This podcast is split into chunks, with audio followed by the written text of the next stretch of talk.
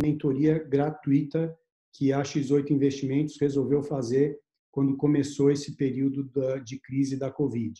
Né? A gente entendeu que, basicamente, o tempo livre que nós teríamos, a gente poderia devolver de alguma forma para a sociedade, entregando essa mentoria gratuita e continuando é, cumprir o nosso propósito, que é fomentar o empreendedorismo no Brasil.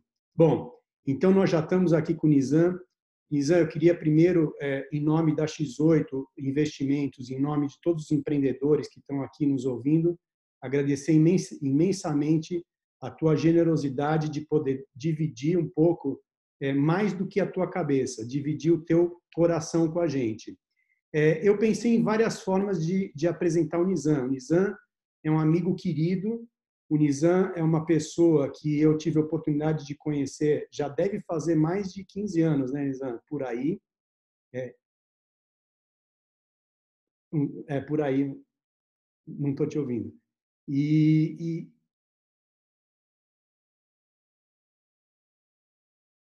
e, e, nesse período que a gente se conheceu, é, o Nizam talvez foi um dos primeiros padrinhos da então BR Opportunities e agora X8 Investimentos, e foi o cara que me provocou é, a, a, realmente fazer um fundo que tivesse focado no empreendedor brasileiro, em empreendedores de propósito, e agora a X8 Investimentos focada é, 100% em investimentos de impacto com retorno em primeiro lugar. Mas para apresentar o Nizam, é, eu acho que antes de falar do Nizam, eu queria que vocês sentissem o Nizam. Nizam, então eu separei um negócio aqui que é uma surpresa para você, mas eu queria que as pessoas soubessem um pouco é, de você pelo seu coração primeiro. Então ouve isso aqui.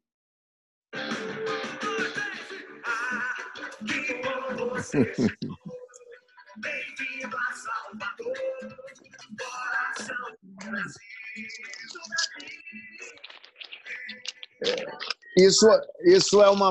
É, na realidade, as pessoas conhecem isso. Isso acabou virando o hino do Carnaval de Salvador, mas na realidade foi um comercial que eu fiz para uma ótica.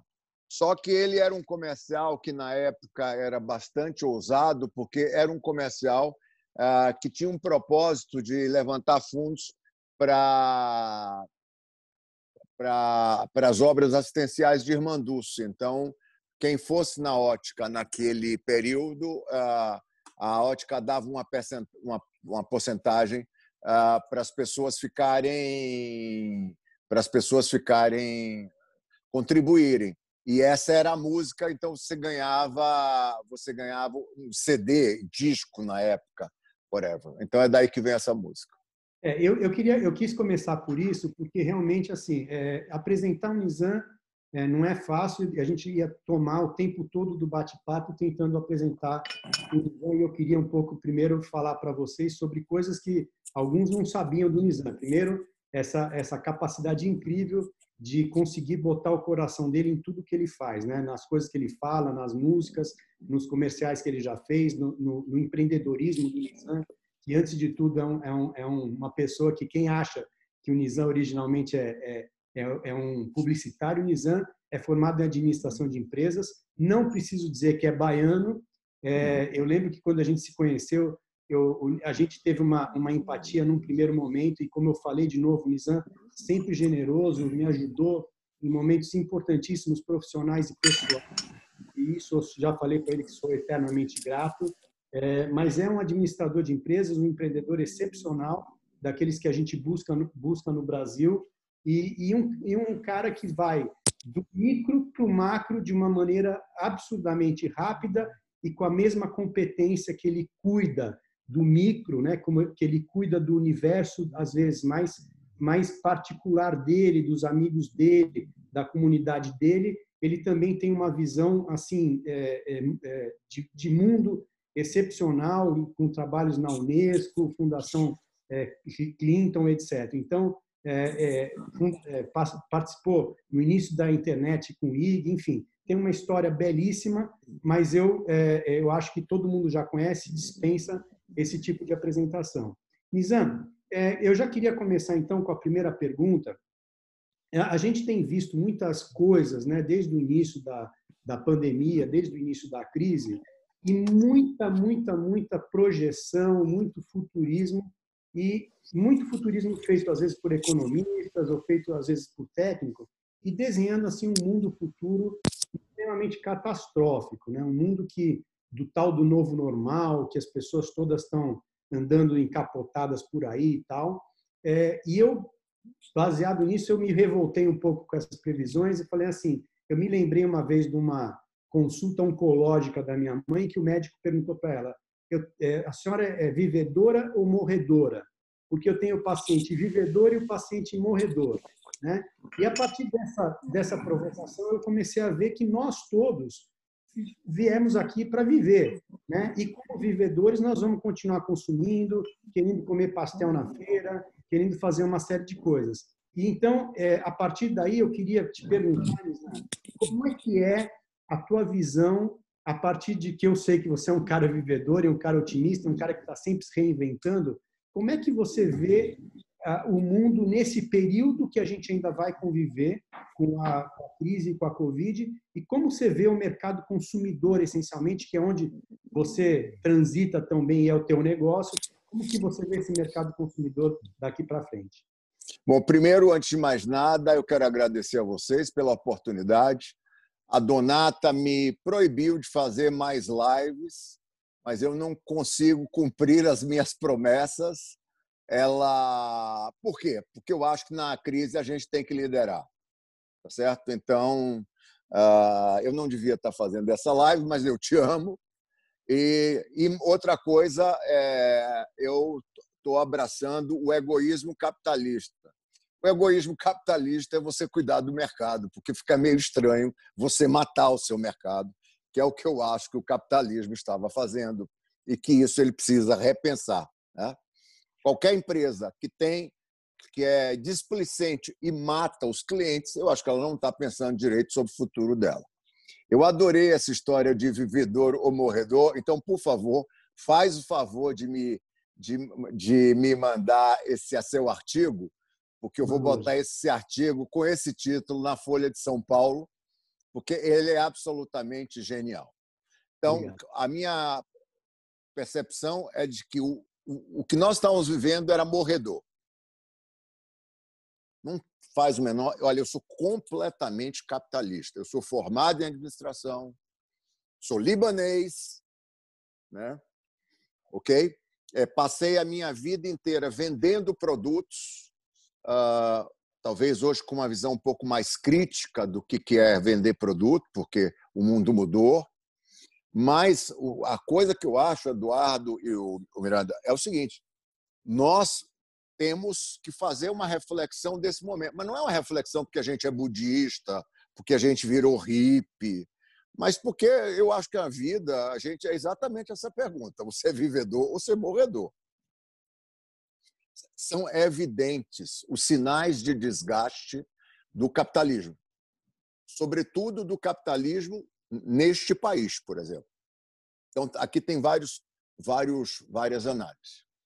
Eu, eu não tenho dúvida que o capitalismo é a melhor opção. Mas, como qualquer coisa que está acontecendo no mundo de hoje, ela precisa ser reciclada. Eu vi, eu, eu, eu, eu discordo massivamente com o presidente Lula, mas nesta semana ele falou uma coisa que me calou. Eu sou completamente pró-mercado, mas acabamos de ver que em situações como essas é preciso ter um Estado um pouco maior. Ou, no mínimo, ter a capacidade de ter um estado de guerra, tá? que eu não sei como é que é. Então, tem algumas coisas aqui em transformação. Por exemplo, eu acho que o Brasil precisa completamente refletir se, ele, se é melhor sermos presidencialistas ou parlamentaristas. A gente não pode ficar flertando com impeachment o tempo todo. Então, isso é um ponto. Depois, uma coisa que vai acontecer nesse país, e eu vou perguntar na minha live desse domingo ao governador do Rio Grande do Sul. Eu não tenho muita, eu não tenho muita certeza, Miranda, se nós deveríamos ser vinte e tantos Estados Unidos. Eu não sei qual é a vantagem que o Amapá tem de estar tá, tá plugado no Brasil ou o Rio Grande do Sul. Então, ou a gente refunda esta federação, Na realidade é o seguinte: o mundo está num momento de IDR, e é que nem acontece de vez em quando que sua mulher lhe chama e fala: escuta aqui, a gente é casado por quê? Né? Então, nós estamos casados com o regime presidencialista e, o, e as pessoas vão falar: bom, mas somos presidencialistas por quê? Porque não dá para a gente passar nos últimos, sei lá, quatro, quatro, sei lá, três, quatro presidentes, nós tivemos constantemente a sombra do impeachment e agora temos também a sombra de um questionamento democrático. Então, ponto um, essa DR tem que ser, tem que ser feita por nós, uh, que somos os, os, os, as pessoas que votam neste país. O mundo, por outro lado, também. Essa crise é uma crise de governança, de compliance mundial. Houve um problema na China, e a China é, ela faz parte do planeta Terra, nós somos sócios dela. Tá? O que aconteceu lá? A China simplesmente escamoteou por motivos políticos, né? uma circunstância que estava acontecendo lá, e com isto ela contaminou o planeta inteiro. Bom, é, então, só que antigamente nós tínhamos fronteiras. Fronteiras servem para seres humanos, não servem para vírus, conforme ficou provado. Então, eu acho que aqui nós temos algumas questões fundamentais, Miranda, de que é o quê? Para a gente ser é, vivedor, nós vamos ter que ser morredores. Nós temos que matar um conjunto de coisas, tomarmos decisões sobre como vamos viver, dar uma nova governança ao futuro e ir para cima dele. Mas a gente precisa agora decidir como é que a gente faz. Por outro lado, aqui é o seguinte: com certeza absoluta haverão mudanças de comportamento de consumo. Eu vou lhe dar um exemplo. É, eu vim aqui para o interior de São Paulo minha mulher está louca para voltar e eu não tenho a menor vontade de sair daqui. Então, como eu não vou largar minha mulher, nós vamos encontrar um negócio que é um meio termo. Tá? Então, o que é que eu imediatamente fiz? Eu, uh, eu aluguei um apartamento que é metade do meu, meu, da minha casa e que agora fica na frente do Clube Pinheiros, porque hoje eu sou um, Hoje eu sou, eu já fui um, um gordo de 130 quilos e agora eu sou triatleta e maratonista, rumando a um Ironman, ok? Então, é, eu, eu tomei decisões rápidas, que é como eu aconselho todos vocês que estão me ouvindo. Numa crise, você toma decisões rápidas. Decisões rápidas não significa tomar decisões impensadas, não é isso. Mas uma crise exige não ficar protelando. Então, ponto um. Então, não, eu quero morar num apartamento melhor, menor, tá? eu quero diminuir a minha base de custos, eu quero diminuir a minha base de consumo e viver mais leve. Por que, que vem disso, Miranda? Porque acontece o seguinte, Eduardo. Eu fiquei 18 dias trancado no meu quarto. As pessoas, eu fui uma das primeiras pessoas a ter coronavírus nesse país. Eu sou sempre um homem à frente do meu tempo. Eu era lá o Corona número 60. E eu fiquei trancado 18 dias, né? porque eu, eu obedeci 14 dias, mas como eu estou junto da minha mulher, tudo, eu falei: olha, eu não vou bobear com isso aqui, não. E aí eu fiquei trancado num quarto. Eu fazia basicamente boa parte da limpeza, né? banheiro, esse tipo de coisa, ou, ou no mínimo para você proteger basicamente é, é, como é que se diz, aquelas pessoas de mim. Depois as pessoas me davam comida na porta, a Donato trazia comida na porta, eu usava é, materiais de plástico. E aí, nesses 18 dias, é, eu disse para mim mesmo, abrindo o armário, mas por que diabo eu comprei tanta coisa que eu não vou usar? Eu não preciso dessas coisas. Depois, que diabo de tanta coisa tem aqui na prateleira do meu banheiro? Hã? Boa parte dessas coisas eu nunca toquei nela. Nunca. Nunca, nunca toquei nela. Então, é, todas essas reflexões que as pessoas estão tendo agora, porque elas estão de castigo. Qualquer criança, quando fica de castigo, né, é porque a nossa mãe botava de castigo para a gente pensar. Então, nós estamos de castigo e eu acho que nós vamos sair com reflexões depois de castigo, e essas reflexões vão se desdobrar em mudanças de comportamento. Eu estou recebendo da McKinsey, da Globo, de uma série de consultorias e tal, é, já pesquisa sobre consumo de comportamento. E algumas dessas coisas que são intuições minhas, eu já vejo lá.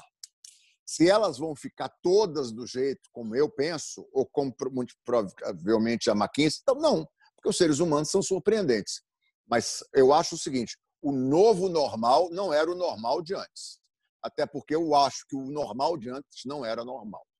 Como não era normal tanta roupa no meu guarda-roupa e nem tanta nem produto que eu não usava em cima da minha pia. Nizam, super obrigado. É assim, uma honra estar com você. Acho que é um aprendizado gigante que a gente está tendo aqui no nosso canal. Eu tinha listado umas 15 perguntas aqui para fazer para você, mas a gente está é, com um público super grande assistindo a gente, inclusive empresários aí que você acho que conhece super bem. A gente tem Wilson Poit com a gente aqui no, no, no canal, te mandando lembrança. O Mário Cerati, tá? E Sim. por coincidência, veio uma pergunta do Wilson Poit, que graças a Deus bateu com uma da, da, da minha lista, então eu vou juntar. Tá? tá bom. Ele falou assim: olha, Nizam, nunca esqueci, você numa palestra disse aos jovens empreendedores que eles precisavam aprender inglês e perder o medo do mundo. E aí ele pergunta: e agora qual é a dica? E a minha pergunta era justamente essa: assim, que mensagem você traz para a juventude no Brasil nesse momento, né? E principalmente para os empreendedores jovens, assim, que como interpretar? Então, essas essa uma pergunta aí conjunta. Eu acho que os jovens estão muito caretas e muito velhos, muito acomodados, entendeu? É, eu acho que o mundo está tendo coisas que os jovens precisam fazer greve, derrubar portão, entendeu? É, juro por Deus, estou falando Claro que eu estou fazendo isso do ponto de vista de retórica, né? Não tô. Uh, eu acho que tem questões que essa tocha está na mão dos jovens, é, essa indignação, entendeu, Wilson? E é por isso que você vê com tanta alegria que seu filho está lá tomando uma atitude que eu espero que outros tomem. Alô, oi, que outros tomem. Alô, oi que outros tomem. Estão vindo aí? Estão ouvindo? Voltou. Eu preciso que outros tomem essa, essa indignação, né? porque não dá para. Então, nós temos situações críticas ah, dos mares, das calotas, da poluição. Isso precisa ser enfrentado, da desigualdade. Tá? Então, não pode ser só bandeira ah, desta geração empreender, ser o próximo unicórnio, pedir um Uber e andar de patinete. Não. Eu quero que a gente a gente vai ter que lutar para quem não pode pedir um Uber, para quem não pode ser o próximo unicórnio, para quem, enfim, nós temos aí questões fundamentais, né? Então veja bem, as pessoas falam, nossa, mas e quando e quando ah, o coronavírus chegar na favela? Só que a polícia chegou na favela e matou João Pedro, um menino de 14 anos. A calamidade ela é o normal das favelas. Né? É normal das favelas. Então, eu, cabe a esta geração ir para a linha de frente e mudar as coisas. Nosso planeta está doente. O capitalismo está. E olha, que eu adoro. Eu adoro de vez em quando eu recebo assim no meu Instagram, o senhor é comunista. Eu falo, bom, mas isso, isso aqui é uma piada, né? Eu, eu sou a sociedade de consumo em pessoa, né? Mas o que eu acho é o seguinte: matar os seus consumidores não é um bom modelo de negócio, né? E fazer com que o mundo se transforme em chamas, como nós estamos na eminência. Que eminência mais nós nós queremos? Uh, então, por exemplo, eu não acho que a indústria de plástico, a indústria de plástico não pode sentar e, e, e dizer assim, eu não consigo é, imaginar que a indústria de plástico precise do canudinho de plástico, ou que a indústria de plástico precise da garrafa PET, quando boa parte do consumo dela está em outras coisas essenciais em qual o plástico é insubstituível e tem um propósito belíssimo. Entendeu? Então, eu acho que a indústria de plástico deve, ela mesma, com as próprias mãos, deve dizer: não, isso aqui, ó, isso aqui está acabando com o meu negócio. Ela acaba com o meu planeta e acaba com o negócio. E, para mim, esse é o papel dos jovens. Entendeu? Então, nós precisamos ter gretas, nós precisamos ter, ter. Os jovens precisam ser pentelhos, os jovens precisam ser equivocados, os jovens têm que ser errados, os jovens têm que dizer absurdos, os jovens têm que propor insanidades. Esse é o papel dos jovens. Esse negócio de ser sábio, moderado, é nosso papel. O dos jovens, não. Eu adoro uma, uma moça americana chamada AOC, é, Alexandra Ocasio-Cortez. As coisas que ela propõe são absolutamente insanas. Insanas. Hã? Ela é uma jovem congressista, eu acho que ela tem 25, 26 anos. Ela propõe é, imposto de 70%. Eu acho um espetáculo isso, entendeu? Mas eu acho que é dessas insanidades que virão corrigir as insanidades do, Estados, do mundo. Como é que os Estados Unidos, os Estados Unidos não têm um sistema de saúde? A gente reclama do SUS, mas o SUS ele é muito melhor do que a gente pensa do que ele é. Então, para mim, eu acho que uh, os jovens precisam assumir um pouco esse papel é, de colocar uma pauta insana, no, no, colocar este bode na sala, para que a gente possa entrar com, com um pouco para buscar o meio termo, entendeu? Obrigado. É, até porque, Nisa, esse, esse mundo aí de, de, branco e preto, certo e errado, né? Isso é muito chato, né? Tem tanta coisa que acontece nesse meio aí que é onde está o caminho, né? É, é, o que você falou, você faz uma crítica, te chamam de comunista, você faz uma outra, te chamam de... É sensacional. É. Entendeu? Eu estou fazendo lives, então você começa a ler o... E, e, a cada semana, a, a, a, a medida de que eu chamo fulano ou cicrano, eu sou acusado de uma coisa, entendeu? Quando, na realidade, qual é o papel das minhas lives? É ouvir. Claro. O que o mundo está precisando é ouvir. Se comunicar é ouvir. Se você me perguntar assim, Nizam, como ser um bom comunicador? Ouça.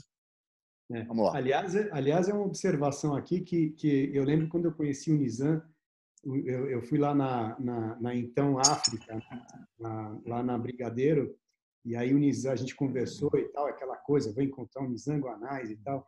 Aí ele me ensinou uma coisa e falou assim, cara, Miranda, eu vou te ensinar uma coisa. Eu tenho os maiores ouvidos do mercado. Eu ouço ah, é. Né? E isso é um aprendizado, realmente é um aprendizado. Nizam, é, fala... é, eu só quero dizer isso. Algumas das minhas melhores ideias, na realidade, não foram minhas. Eu ouvi das pessoas. Eu ouvi dos consumidores, eu ouvi das pessoas. Elas criaram para mim e eu simplesmente ordenei elas. É, é, sensacional. E aí que está o, o, brilhantismo e a inteligência, né? Saber ouvir, saber ter a humildade para transformar e, e, e enxergar, na verdade, ouvir e conseguir depurar o que você ouviu, né? Isso que é o uhum. brilhantismo. Hum. Bom, outro dia a gente estava num bate-papo aqui com o, Antônio Candir, que você conhece, ah. e a gente é, chegou a uma conclusão juntos, ou, ou, na verdade baseado nas reflexões, de que esse processo todo que a gente está vivendo, o que você está falando, ele está catalisando muitas coisas, né? A gente falou assim, ah, achar que o mundo vai virar todo mundo bonzinho do outro lado, talvez não. Acho que os bons vão ficar melhores e os que são ruins provavelmente vão ficar tão ruins quanto ou até piores, né? E, e juntando essa reflexão com o que você falava aí da juventude, né? E, e, e pegando um pouco o nosso propósito, né? Que a gente resolveu é, há dois anos investir 100% em empresas que gerem impacto para a sociedade, mas sob a ótica capitalista.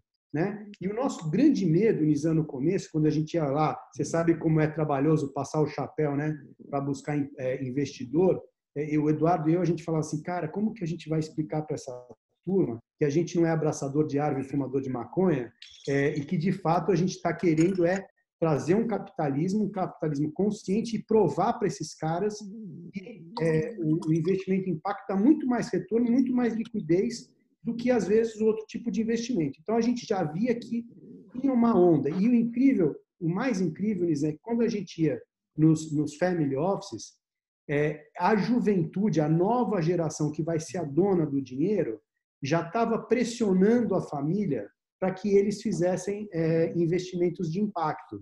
Né? Então a gente era, era, sensacional. A gente sentava às vezes nas famílias, você tinha lá o, o, como você falou, o conservador, o pai, não sei o quê, que fazia os investimentos dele de forma tradicional e os filhos querendo botar 30, 40% do dinheiro da família em investimentos que gerassem impacto social. E aí a gente começou a ver coisas incríveis, por exemplo, uma empresa que a gente está investindo, que é de economia circular, que vai 100% no que você falou. Né? O camarada pegou, olhou o mundo falou assim, olha, lixo a gente vai consumir para o resto da vida, a gente vai gerar lixo para o resto da vida. De que jeito que eu posso, de um lado, é, é, ajudar as comunidades de catadores, né? ter um trabalho social para quem está aí catando o nosso lixo e, ao mesmo tempo, fazer a transformação, como você falou, desse plástico e, e desse mundo todo. Eu queria ter tua visão um pouquinho, como que você vê esse posicionamento do impacto na sociedade e esse impacto filantropia versus investimentos de impacto?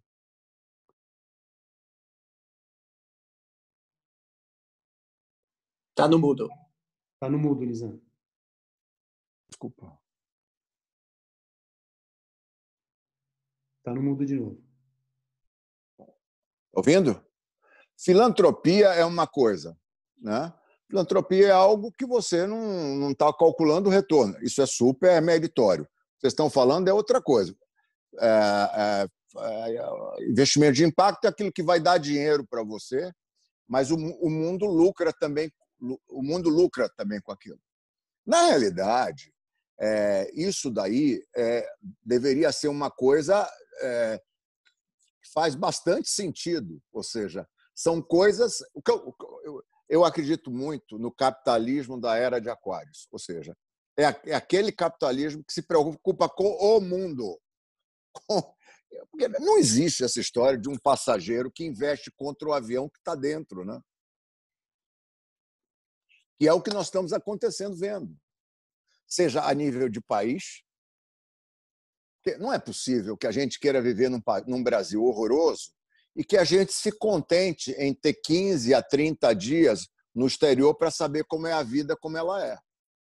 Eu tinha, uma, eu, eu tinha uma casa na França e uma das coisas que meus filhos mais curtiam era poder andar na rua.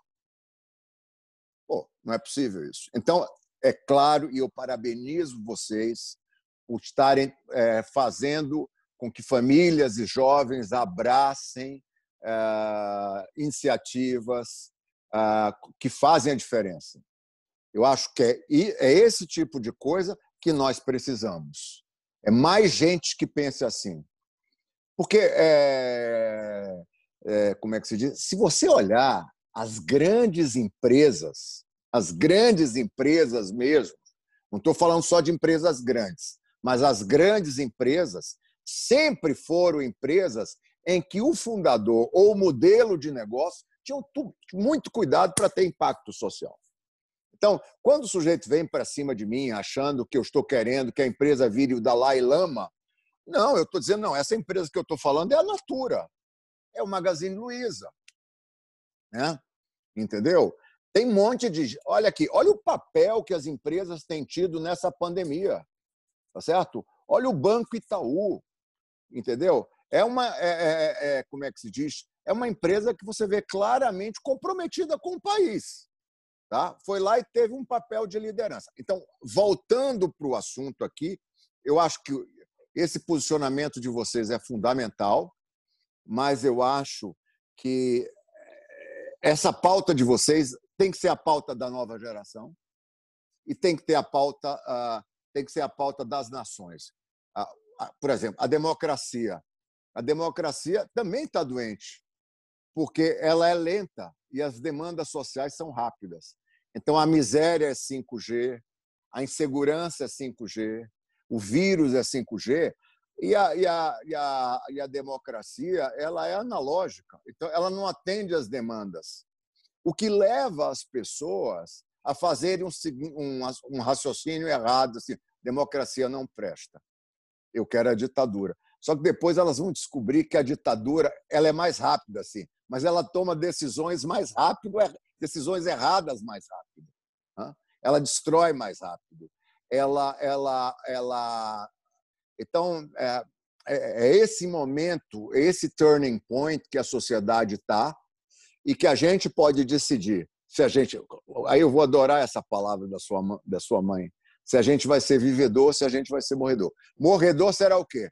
Esquecer, olha, isso é uma frescura, vamos continuar do jeito que está, entendeu? Tá tudo certo. E vivedor, para mim, é você implantar uma nova vida.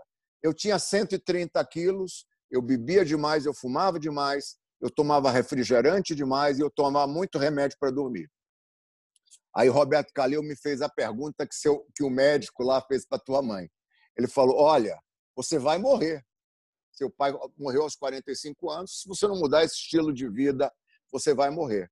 E aí eu decidi, como sua mãe, a ser vivedor. Nisa, muito bacana, muito bacana. E, e aí, é, você sente, é, assim, o brasileiro, como é que está a moral do brasileiro na pandemia com crise assim, institucional? É, você acha que o brasileiro está revendo a sua identidade social? Vai nascer um novo brasileiro, uma nova identidade? É, a gente vai para melhor depois da crise? Quer dizer, o que, que você sente assim como brasileiro mesmo, né? Quer dizer, além de cidadão do mundo, a gente como país. Eu proponho que o Brasil se separe e vire em 27 estados. Eu acho que seria muito melhor, sinceramente. Eu não vejo o que é que São Paulo, o que é que o Estado de São Paulo lucra em estar é, plugado à federação. Não vejo o que é que o Maranhão está ganhando com isso, ou a Bahia. Talvez fosse muito melhor que a gente fosse uma, uma União Europeia, entendeu? Sinceramente, eu acho que o Brasil precisa discutir sua governança. Até porque se ele decidir ser uma federação de verdade, show mas eu acho que do jeito que está, visivelmente, nós estamos entrando talvez na próxima, no quarta discussão de impeachment, e aí talvez é melhor ter um parlamentarismo com é, voto distrital.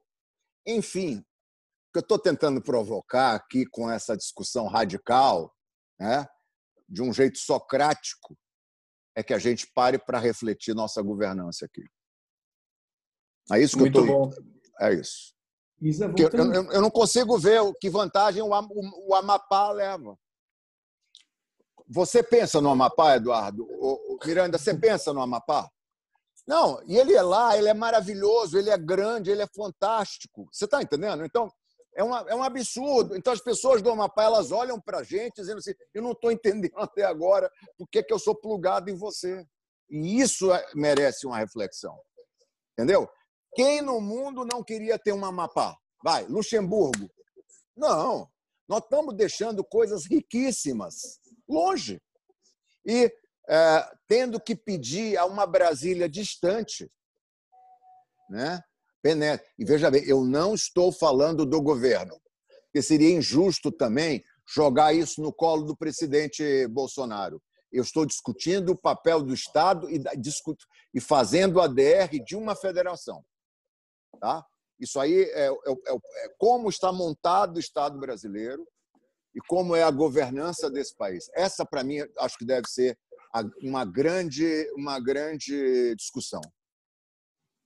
Obrigado. Muito obrigado. Uma coisa que a gente está tá vendo muito, né? Outro dia eu participei, eu tenho visto muito empreendedor me procurando e procurando a gente, e eu estou vendo um fenômeno muito interessante de várias, uh, vários negócios que estão se ajudando, né? E eu me lembrei é, outro dia exatamente do Peter Drucker, né, que falava do competition versus competition, né? Que ele falava que às vezes a, a, essa história da gente ser um competidor feroz e voraz em cima do nosso concorrente, às vezes a gente acaba destruindo o mercado e ao contrário, a gente tem um mercado aí muito grande ainda para ser construído ou para ser protegido, né? É, por exemplo, outro dia eu estava falando um universo que faz parte de você e de mim, daqui a pouco a gente vai falar dele, é, por exemplo, das assessorias de corrida, várias delas se juntando né, e tentando dar soluções para os alunos que estão em casa e querem treinar e querem continuar correndo e tal. E, e a minha pergunta ia, vai justamente nesse sentido, né? Como é que você vê a nova concorrência? Como as concorrências estão se postando, é, portanto, hoje, né, as grandes concorrências, e como que você vê, a, a, vai haver alguma evolução na forma de, de, de, competir? Como que vai ser essa nova concorrência a partir desse, dessa tendência mais colaboracionista? Ou isso é fake? Não, não acho que é fake, não. Isso é, é juízo. Né? Isso é juízo, porque é, eu, eu, eu, lhe dou um exemplo. Isso é um, é um case study de Harvard. Eu estou fazendo o OPM de Harvard, eu ia fazer esse ano, mas eu comecei um novo negócio e não tive condição de fazer. Então, eu sou da classe do OPM 56 e vou ter que ir para o OPM 57, que agora, por causa da pandemia, ele ia ser em setembro e é, deverá ser no ano que vem. Mas existe um case study que é Coca-Cola versus Pepsi, a war without blood, uma guerra sem sangue. Então, acho que muitas vezes concorrentes se colocam é, desnecessariamente numa situação de sangramento bobo. E a Coca-Cola e a Pepsi governaram é, essa competição, conseguindo ter margens de, margem de 40%. Então, eu acho que é muito boa essa reflexão, e, e eu acho que, sobretudo num momento crítico como esse, esse é um momento de turning point, né? de turning point. Eu acho que merece. Eu, eu, eu acho que os concorrentes deviam sentar numa mesa e estabelecer parâmetros, inclusive em coisas de cooperação. Eu acho que faz todo sentido. Nizam, é, aqui perguntas do nosso canal, tá? Que eu vou tentar é, colocar de uma de uma maneira integrada. Uma pergunta sobre economia compartilhada, né? Esse tema da gente é, compartilhar mais os bens, usar mais do que ter, né? É, e junto com isso, assim, que comportamentos e hábitos vão ficar no, depois, é, no pós-pandemia, né? O que, que muda no hábito do consumidor e assim, qual que é o futuro do marketing com isso tudo, né? Como você vê isso aí no, no, no teu campo? Se dá para dar uma Olha aqui, eu, a sociedade compartilhada, ela é para mim uma tendência fundamental. Porque é, eu mesmo acabei de alugar um apartamento, né? Eu estou saindo de um, de um de uma casa que ah, meus filhos cresceram, né? Hoje eu passo muito do meu tempo viajando, agora mais que eu vou poder trabalhar por Zoom à distância, eu posso, eu não vou ser tão refém do meu trabalho, porque eu vou trabalhar no, no tempo todo. Então, isso faz todo sentido. Faz todo sentido. Você ter mais experiências do que coisas. E marketing. Marketing sempre haverá. As pessoas fazem uma confusão danada entre marketing e comercial. Né? Então, eh, eu sempre disse que o silêncio do Safra é marketing. Agora eles não são mais tão silenciosos. Então, para mim, marketing será substituído pela estratégia. Eu montei uma consultoria e, eu dou consultoria para grandes empresas, até porque eh, eu tenho 62 anos, eu quero uh, me dedicar também muito a mim, a correr e tal. Então, eu tenho seis clientes.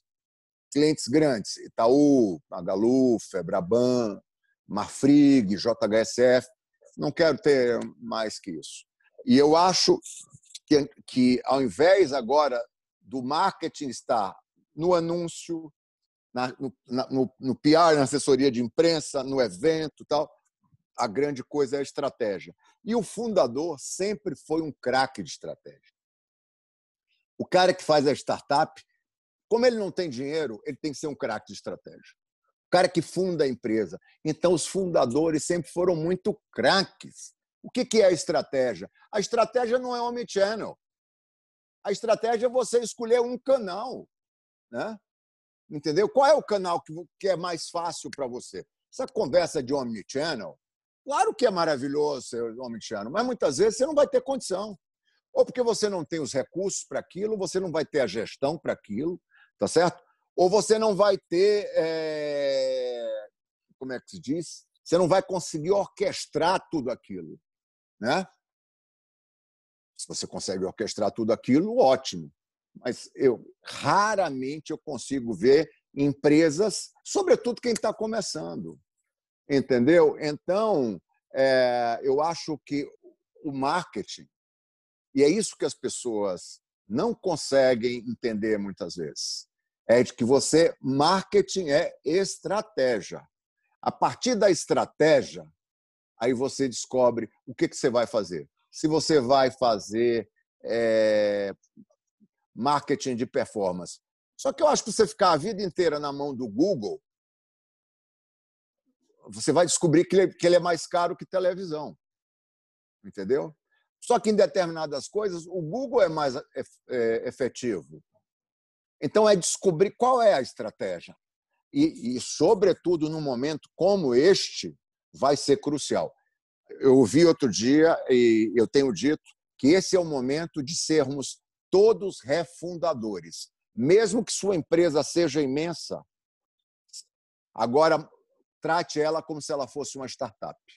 Mesmo que você tenha 100 anos à frente da empresa, é hora do fundador tomar o Lemes e agora sou eu. Todos nós temos que ser fundadores agora. É, Barba. Às vezes é aquela catalisa, é o efeito catalisador, né, Zé? É uma coisa que, que já era recomendável antes, agora mais ainda, né? É, Nizam, outra coisa que as pessoas gostam muito de saber das histórias dos empreendedores, né? Outro dia a gente estava falando isso, que às vezes dá a impressão que a pessoa brotou empreendedora, brotou bem-sucedida, brotou, brotou ali como líder de determinado setor ou, ou, ou determinada área, né? E outro dia eu estava falando, eu estava no Canadá e me perguntaram é, lessons from the edge, né? Quer dizer, quais as lições que eu tomei de algum momento crítico do meu negócio, da, da, da minha empresa, né? E aí eu queria ouvir um pouco. Eu sei que você, ao longo da tua vida, deve ter um monte de momentos do daquele e ferrou, né? ou quase ferrou. E, e, eu queria ouvir um pouco de você se teve, é, se teve algum momento ou, ou, momentos assim e desses momentos, esquecendo hoje o momento que a gente vive, né? Que lições que você teve, como que você é, sobreviveu, como que você se reinventou nessa hora e se você já acordou à noite suado com medo de não conseguir pagar a conta. Oh, com certeza. Na realidade, eu já, eu já nasci assim, né? suado e com medo de não pagar a conta. É, eu acho o seguinte, olha, primeiro, é, eu, eu, eu, meu LinkedIn não vale nada, ele está lá para cumprir tabela. Mas um dia, quando eu tiver tempo, porque eu não consigo ser homem de channel, então é, eu não consigo, mas no dia que eu conseguir fazer um LinkedIn, eu só vou fazer um LinkedIn sobre tudo que eu fiz de errado. Porque todo mundo bota tudo que é incrível, que você fez de incrível no LinkedIn. Eu acho que as grandes coisas que eu tenho a dar para os outros nas minhas consultorias é justamente as coisas que eu errei. Hã? Entendeu? Então, deixar a cultura da sua empresa na mão do RH, não, não existe. Né? Cultura é, é todo mundo. Né? Entendeu? Recursos humanos não é mais, é gente, é você cuidar, é você atrair talentos e tal. Então, sem sombra de dúvida, ah, algumas coisas que eu vi, eu fui fazer o OPM muito tarde. Você que está me ouvindo, se você tiver é, condições de fazer o OPM, que é o programa de Owners President Management de Harvard, faça. Faça e faça cedo. Por quê? Porque me doía. Eu vi aqueles casos e eu falava, pelo amor de Deus, é, sabe? Como eu errei aquilo, entendeu? Agora, todo mundo vai errar. Todo mundo vai errar. A grande coisa, se eu puder lhe dizer uma coisa que eu acho que vai ser muito bom para você, erre rápido. Todo mundo vai errar. Erre rápido. Porque muitas vezes você erra e você gasta quatro, cinco, seis, sete, oito meses, dois, três anos para escamotear o erro. Entendeu? Eu acho que é melhor ter razão, é melhor ter sucesso do que ter razão.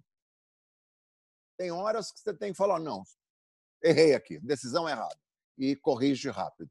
Para mim, de todas as coisas que eu fiz na minha vida,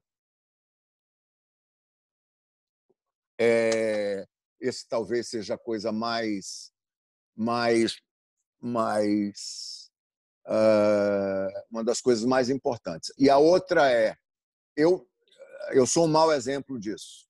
Mas aprenda finanças para não ficar na mão de ninguém. Você não precisa ser um financista, mas você precisa saber o que, é que as pessoas estão falando. Então, mesmo que você seja um cara de criação, você seja um compositor, você seja qualquer coisa, é bom que você saiba contabilidade, finanças, é bom. Muito importante que você tenha essa.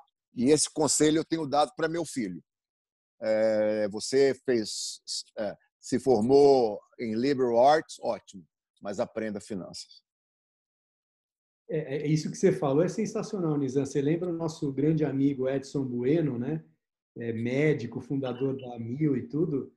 E eu me lembro que o Edson, ele quando começou o negócio dele, ele foi estudar contabilidade porque ele falava assim: eu não vou querer auditor me enrolando aqui. E no final ele sabia mais contabilidade do que os auditores. Exatamente. É, eu, eu, eu não sou exato, eu, eu não tive a competência do Edson, mas ele, se existe uma coisa que eu me ressinto, né, é disso. Eu acho que então, já que nós estamos aqui para que eu lhe dê conselhos, que eu sirva de exemplo, de mau exemplo. E, Nizam, do outro lado, do, do menos pragmático para o mais espiritual agora, quer dizer, você você sente que essa era de aquário é, é, você sempre teve um lado aí que você fala bastante de, de espiritualidade também. Você acha que o Covid, essa crise toda, é, isso vai passar a fazer parte de uma maneira mais tangível para as pessoas?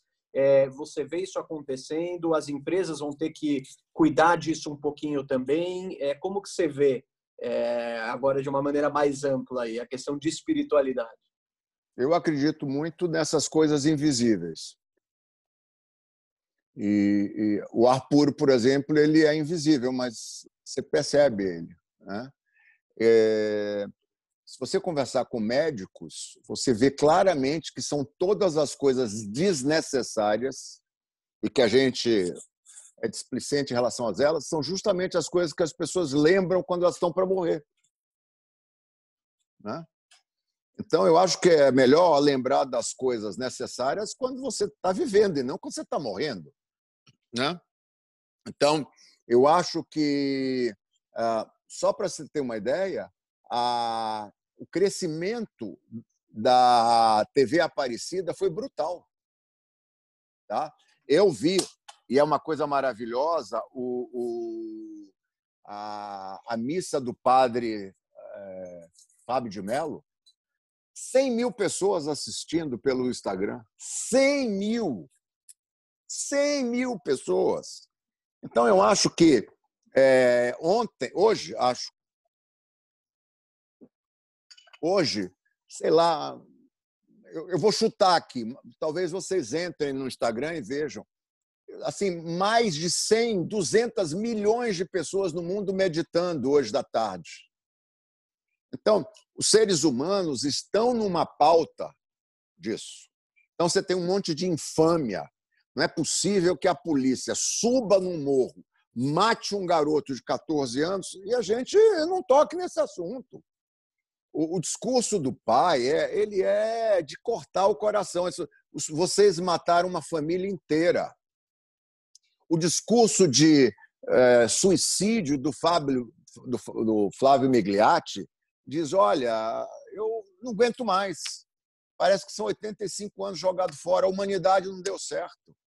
Então, então eu, eu, eu acho o seguinte, ó, é, a gente precisa prestar atenção o que é que o que é que o mundo, o que nós atendemos, que as nossas empresas para dois duas coisas, para proteger nossa família, a gente como ser humano, mas também das nossas empresas disso. Então, o que que sua, qual é o que essas reflexões terão é, que impacto na sua empresa ou até no seu modelo de negócio.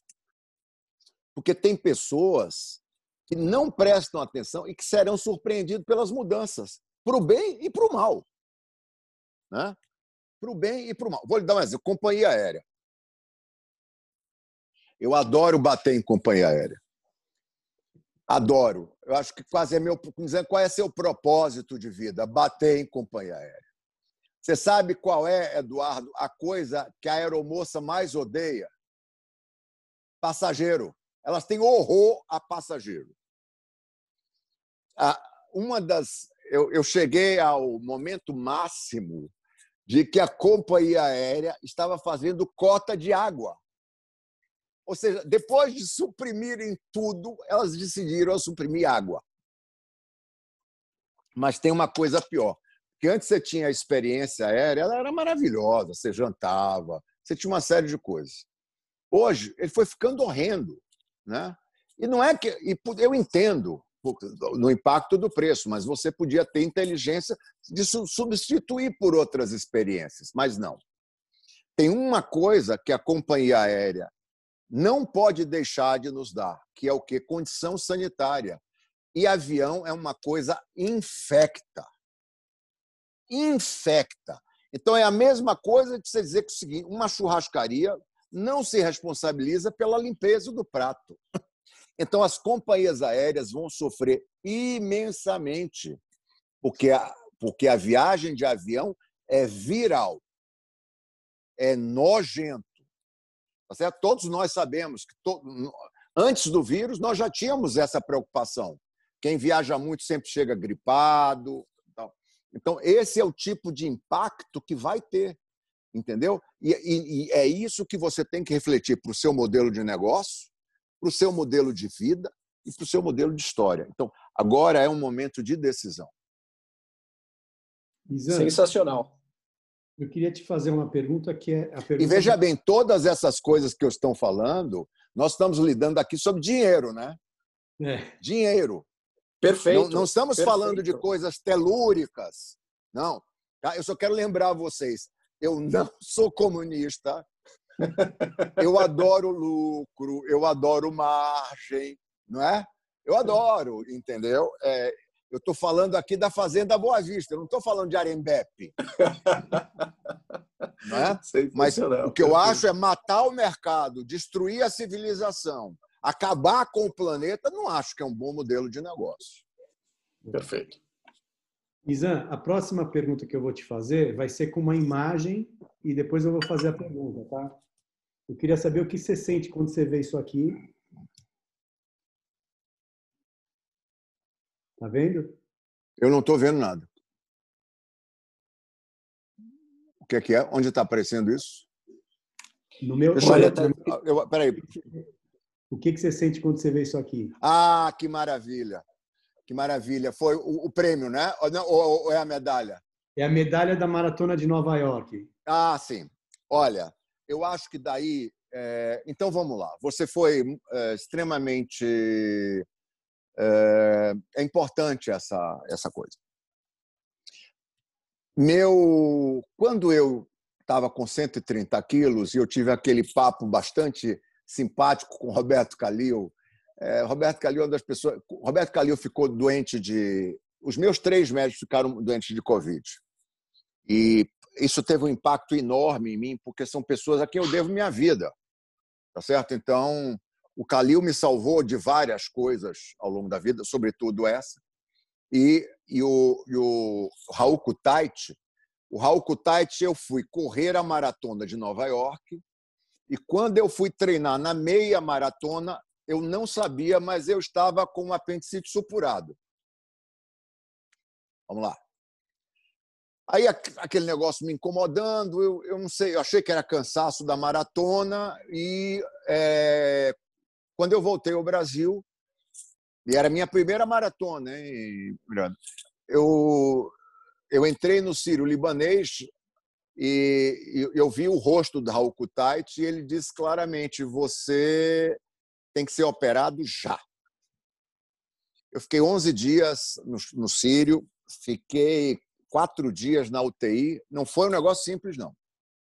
Mas depois, eu tinha treinado um ano inteiro inteiro, para para maratona.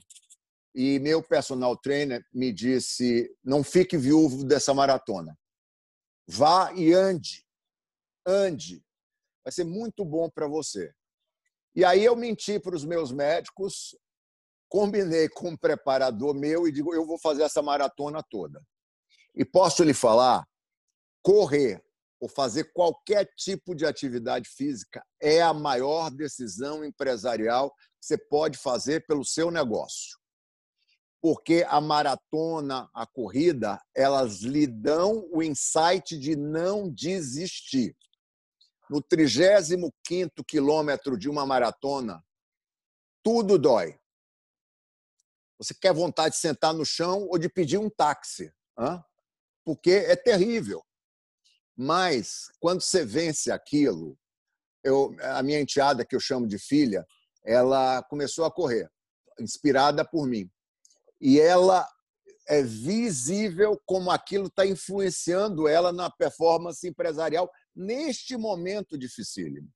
Então, eu acho que a maratona ela inspira a gente. Não é à toa que Aristóteles é, é, ensinou os discípulos a, a é, refletirem andando, porque a endorfina ela é muito boa. Então, eu acho que a maratona, sobretudo nesse momento crítico da história, tá aí. Erre rápido, faça maratona e seja egoísta, pense em todos. Se eu puder te dizer três coisas nesse momento, ou vou dizer quatro: seja refundador, sala de guerra, startup, erre rápido, faça exercício e cuide do cuide da do wellness, né? Ontem, por exemplo, eu dormi mal. Meu dia é diferente. Então, quando você quando você cuida do seu dia de manhã cedo, o dia vira outro. E agora mais do que nunca, nós vamos precisar de nossa cabeça e do espírito da maratona. Verdade. E Nizam, uma pergunta aí do é, justamente da, do nosso empreendedor excepcional que cuida de sustentabilidade, tá? E de, da, da questão do plástico, tá? Uma, uma pergunta muito prática, se o mundo vai voltar a consumir logo, logo, depois da pandemia, com necessidades de produção, como é que vai ficar a sustentabilidade? Isso vai acontecer na prática ou, é, ou não? Quer dizer, é vamos ganhar esse espaço de verdade ou vamos voltar para o modelo de produção capitalista para valer? Não, veja bem, não é simples o que eu estou lhe propondo. Eu não sinto, eu não vejo que nós tenhamos muita escolha, entendeu? O vírus botou uma coisa muito importante, que era uma coisa que estava um pouco longe de nós, chamada morte. A morte veio para o centro da mesa.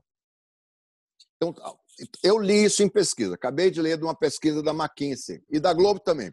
Muita coisa parecida. A família, a casa, a religião e a vida. Esses componentes cruzados vão criar novas matrizes de consumo. Né? Então, eu não entro em avião tão cedo tá certo? É, então, a, as experiências elas vão ter, porque, claro, você quer se preservar. Hein? É óbvio que eu quero viver Paris, mas eu não quero morrer. Entende? Então, tem coisas, e eu acho o seguinte: tem determinado. Não existe. Eu duvido que a indústria de plástico vá morrer por causa do canudinho e da garrafa PET. Eu duvido. Eu não consigo acreditar e que ela não porque sabe o que, é que acontece? A garrafa, é, o, o, PET e, a, e o canudinho faz a gente ser absolutamente injusto com a indústria de plástico. O plástico é uma coisa maravilhosa. Entendeu? Eu passei 18 dias agradecendo ao plástico, porque ele viabilizou todo, todo os, os, os meus pratos, os meus talheres. Então, a minha reflexão sobre o, sobre o canudinho e sobre a garrafa, eu digo, pô, esses caras fazem um super mau negócio.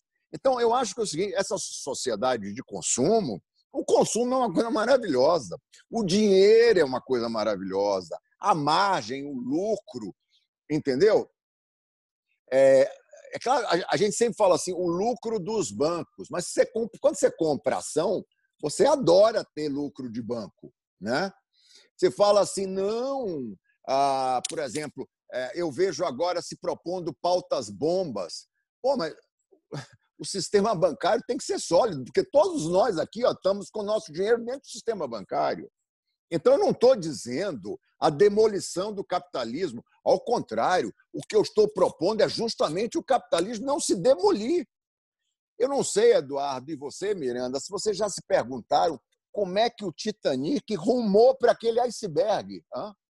Porque não é que o iceberg era uma coisa escondidinha, não, ele tinha um iceberg na frente deles. E, para mim, o que o capitalismo está arrumando é rumando para o iceberg. Então, essa, para mim, é essa discussão. E eu, eu acho que nós somos inteligentes o suficiente para nós tomarmos escolhas, entendeu? Então, não é, não é verdade? Olha aqui. Olha o que custou essa pandemia. Simplesmente porque a China optou em não perder. Eu tenho certeza que a China já perdeu muito mais do que ela tentou não perder. Né? Os Estados Unidos não precisam nem falar. Nós também, né? Nós também. Então, então eu acho que aqui é fazer escolhas, fazer escolhas, entendeu?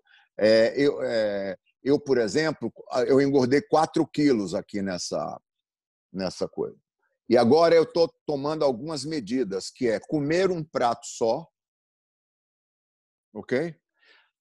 Tirar salgadinho, porque quando você está numa, numa, quarentena, você acaba virando meio que férias, né?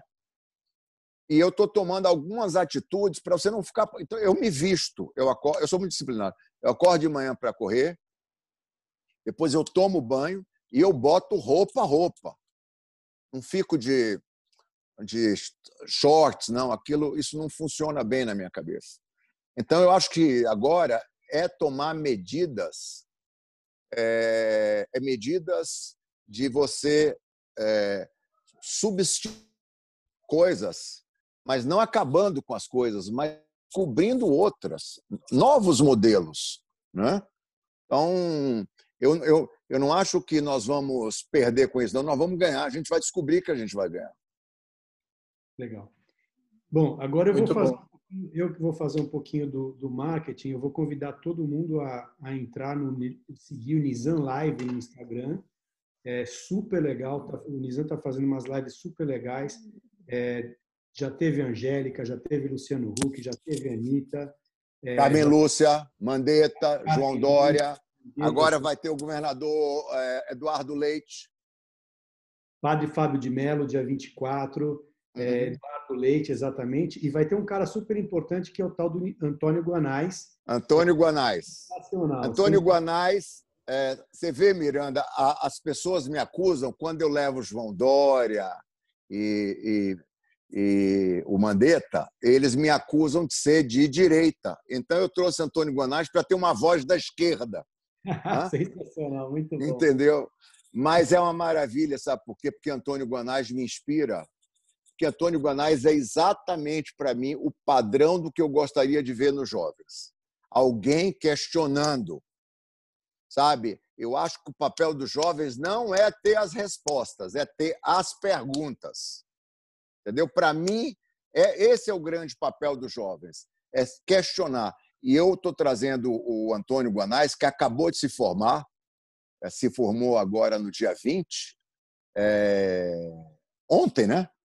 formou ontem é, na NYU de Nova York e, e, e, eu, e ele, ele, ele é empreendedor, ele está montando seu próprio app, ele, mas eu acho, para meu orgulho, que ele tem uma enorme consciência social.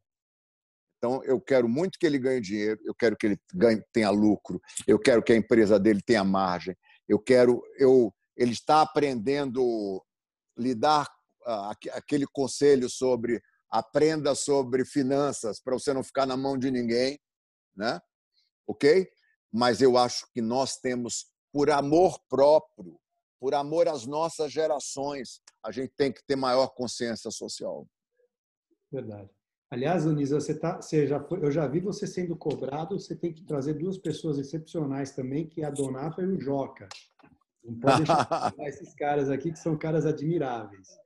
São. A Donata é uma pessoa admirável. O Joca também. O Joca tem, é, tem me ajudado muito aqui na, na produção das lives, O Joca tem uma empresa chamada Joca Beta, que cuida de marketing para empresas pequenas e médias. Então, fica aqui a dica: Joca Beta, Joca Guanais. Ele tem ajudado muito empresas, é, é, como é que se diz, pequenas e médias, e ele é justamente um craque nessa área de estratégia. E eu posso dizer isso porque muitas vezes eu, eu eu contrato o Joca para me ajudar em projetos grandes. Então eu sei que ele é um craque. E a Donata, é, não é porque é minha mulher, mas, é, aliás, eu casei com ela por causa disso. É uma comunicadora, é uma é, empresária, uma executiva de, e, e mais. Ela, eu sempre digo que ela é minha pediatra, porque graças a ela é, ela criou uma pessoa nova, porque eu sempre fui infantil, aliás, esse olhar de criança me ajudou do ponto de vista de comunicação, mas ela me ajudou muito e me ajuda muito nas minhas decisões empresariais.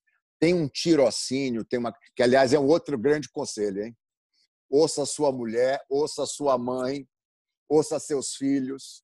Eu estou aqui com minha sogra, eu estou aprendendo. Eu, ela, ela é minha coach ela fica assim calada, ela tem 78 anos, ela fica calada assim. E de vez em quando, do nada, ela fala uma coisa espetacular. Então, aproveite sua sorte. Você quer saber se seu marketing está bom? Pergunte a ela. Porque essas pessoas elas têm uma sensibilidade, sabe? Espetacular para saber se as coisas vão funcionar ou não. Genial, genial.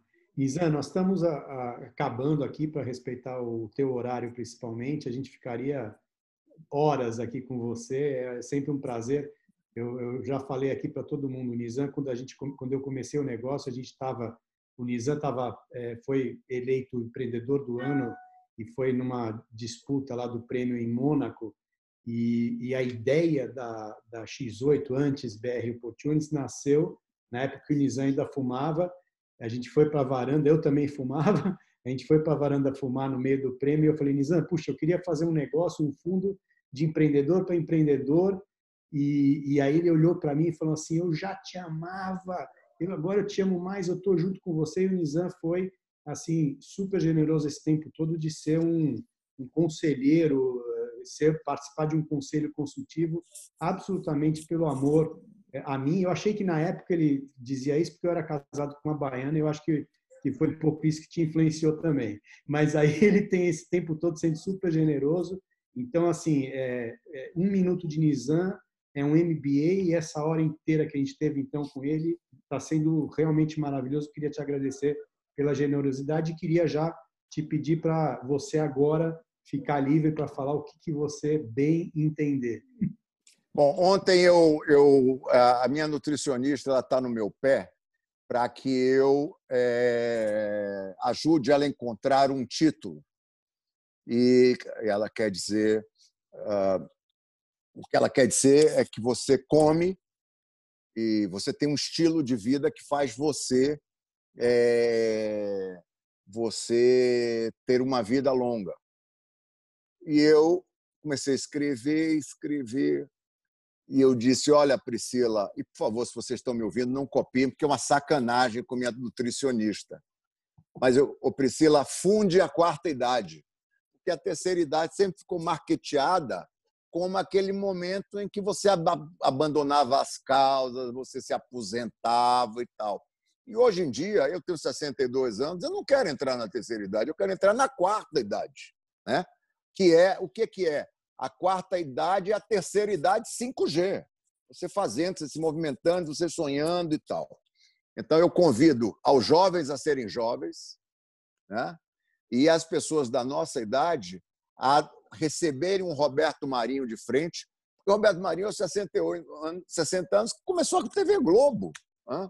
Tão simples quanto isso. Então, é hora de reinvenção. Ponto um. A outra coisa é que eu acho que agora é o seguinte: a, a gente tem que aproveitar este festival de horrores festival de horrores para tomar todas as decisões que a gente teve protelando. Bom, agora eu vou parar de fumar. Agora eu vou parar de beber, eu vou beber menos. Agora eu vou. Não. Vamos adotar coisas. Né? Às oito e meia, nove horas da noite, abandone o celular. É, não, eu vou me dedicar a dormir melhor. Eu vou acabar aqui, por exemplo, e vou correr. E como eu de manhã eu estava me sentindo cansado, eu tenho que correr todos os dias. Ah, eu vou, eu vou correr. E depois eu já deixei a, a, a minha piscina aquecida e eu vou nadar. É evidente que o mundo é desigual, eu sou privilegiado, mas tem pessoas que, mesmo sendo privilegiados, não usam as coisas ou usam o dinheiro para coisas ruins e que destroem.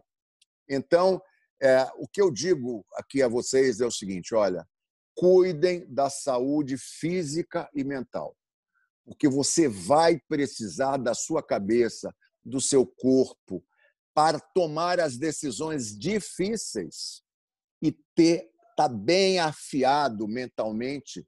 Então, neste momento, e olha, eu sei, porque eu, eu faço análise e as pessoas, os meus meu analista tem me dito o desafio como as pessoas estão sofrendo, os casamentos estão sofrendo, as relações estão sofrendo. Então, pessoas assim decidem mal, tomam decisões ruins. Então, é preciso ter muita disciplina. De... Eu não sou o padre Fábio de Mello, só para vocês, talvez vocês eu tenho falado tanto de espiritualidade. Eu não sou o Rabino Alper, não sou, não sou. Você pode achar, eu não sou o Dalai Lama. Eu sou mas foi aluno cap... marista, mas foi aluno marista. Eu fui aluno marista, eu, eu, eu sou devoto de Santa Terezinha, tá? Mas o que eu quero dizer é o seguinte: eu acho que o capitalismo, se ele, o capitalismo nesse momento ele precisa ser egoísta, ele tem que pensar em si. O que nós estamos vivendo hoje, a destruição do mundo por causa de um vírus, porque os países não trabalham em cooperação, isso é uma loucura. Isso sim é não gostar da sociedade de consumo. Isso sim é a, a, história de que o mundo cada vez mais é um grupo desse tamanho de pessoas que consomem. Imagine o que seria a prosperidade das empresas se as pessoas pudessem consumir mais. Agora, vamos fazer com que elas consumam coisas boas ao invés de coisas destrutivas? Não dá para uma empresa ser completamente ser sustentável nos produtos na Europa e ela fabricar produtos nojentos na África. Isso que, para mim, é um mau capitalismo. Então, o que eu defendo é um capitalismo de reflexão. E eu fico muito feliz, Miranda, Eduardo, de que vocês e seus investidores tenham tomado a ideia sensata de abraçar coisas que vão ganhar dinheiro e vão tornar um mundo melhor, mais viável, com decisões difíceis. Mas aí é que você precisa de gente competente, né? Gente competente para tomar coisas. É, como é que se Alguma das melhores coisas que eu fiz na minha vida foi dizer não para clientes. Olha, eu não quero esse cara aqui. Esse cara aqui, é, eu não estou afim. E quer saber? todas as vezes que eu fui contra esse critério, eu perdi tempo e dinheiro. Entendeu? Porque ele não é só mal com os outros, ele acaba sendo mal comigo. Outra coisa, você não vai trabalhar para um cara que você, você fala para os seus filhos na mesa e seus filhos querem te matar. Eu não quero, entendeu? Então, eu já tomei algumas decisões na minha vida que meus filhos não se orgulharam. E eu quero cada vez mais. Se existe um luxo eu posso me dar agora é saber, e essa para mim é a grande constituição. Eu tenho uma constituição, e essa constituição é a seguinte: ela é uma constituição escrita por Antônio, Zeca e Helena. Tá? E Donata. Essa constituição é pétrea.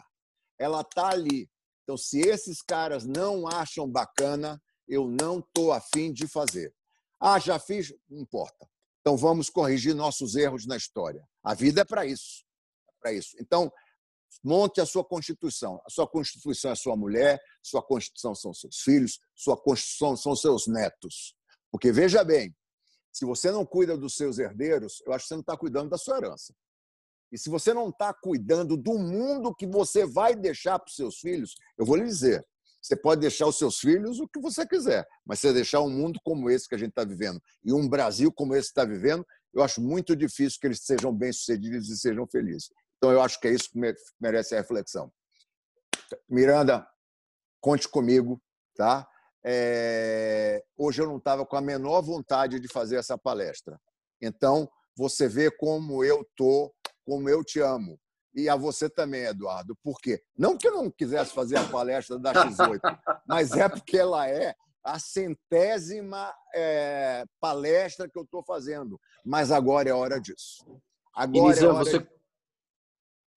você cumpriu um papel maravilhoso fazendo o que você falou no começo, que é, é falar, ouvir, falar, transmitir e ser um líder nesse momento. Exato. E, eu estou dizendo. Assim... Sim. É isso, entendeu? Outro dia eu fiz uma palestra para Tabata Amaral, o, o, a plataforma caía o tempo todo e tal. E aí você fala, mas meu Deus, por que, é que eu fiz isso? E, e graças a Deus que eu fiz isso. Eu estou me saindo melhor aqui. Fiz, evidentemente, Miranda, porque eu vou fazer qualquer coisa que você me peça. Com você, eu tomo até ônibus errado. Agora, o que eu quero dizer é agora é hora de fazer coisas para as quais você não está afim. E eu vou terminar com uma frase do Mark Twain que diz o seguinte: você só chega longe na vida comendo o que não gosta, bebendo o que não gosta e fazendo o que não gosta. Então, capitalismo, eu recomendo a você a ouvir os conselhos maravilhosos de Mark Twain. Nizam, muito obrigado. Um beijo enorme para você. O amor é, é recíproco. É, você sabe o tanto que, que eu amo você e amo a forma que você é, cuida, como eu te falei, do micro. Um cara que uma vez eu estava numa reunião na casa dele, tirou todo mundo da sala para resolver um assunto pessoal comigo e me ajudar, um assunto pelo qual vou ser eternamente grato. Então, é, também com você eu pego ônibus, até avião, que é meu, eu pego errado com você. E, e, me, e me mande o artigo do Vivedor e Morredor, porque isso para mim vai ser pauta agora. Já diga à sua mãe, diga ao médico que ele foi genial. A gente tem que ser vivedor. Já está tá no bom? teu WhatsApp e vou me despedir de todo mundo. Tchau. E quem ficar mais um minuto, um segundo, 30 segundos, vai continuar ouvindo a musiquinha. Um beijo, Nizam. Um abraço, gente. Um abraço, Eduardo. Um abraço, gente. Tchau. Tchau. Vai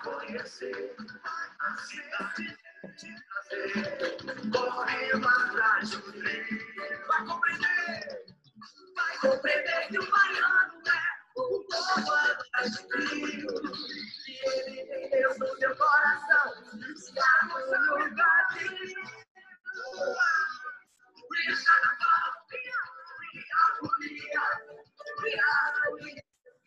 Tchau, gente. Obrigado. Obrigado pela inspiração. Obrigado a todos. Um beijo para todo mundo. Tchau. Boa noite. Tchau, tchau.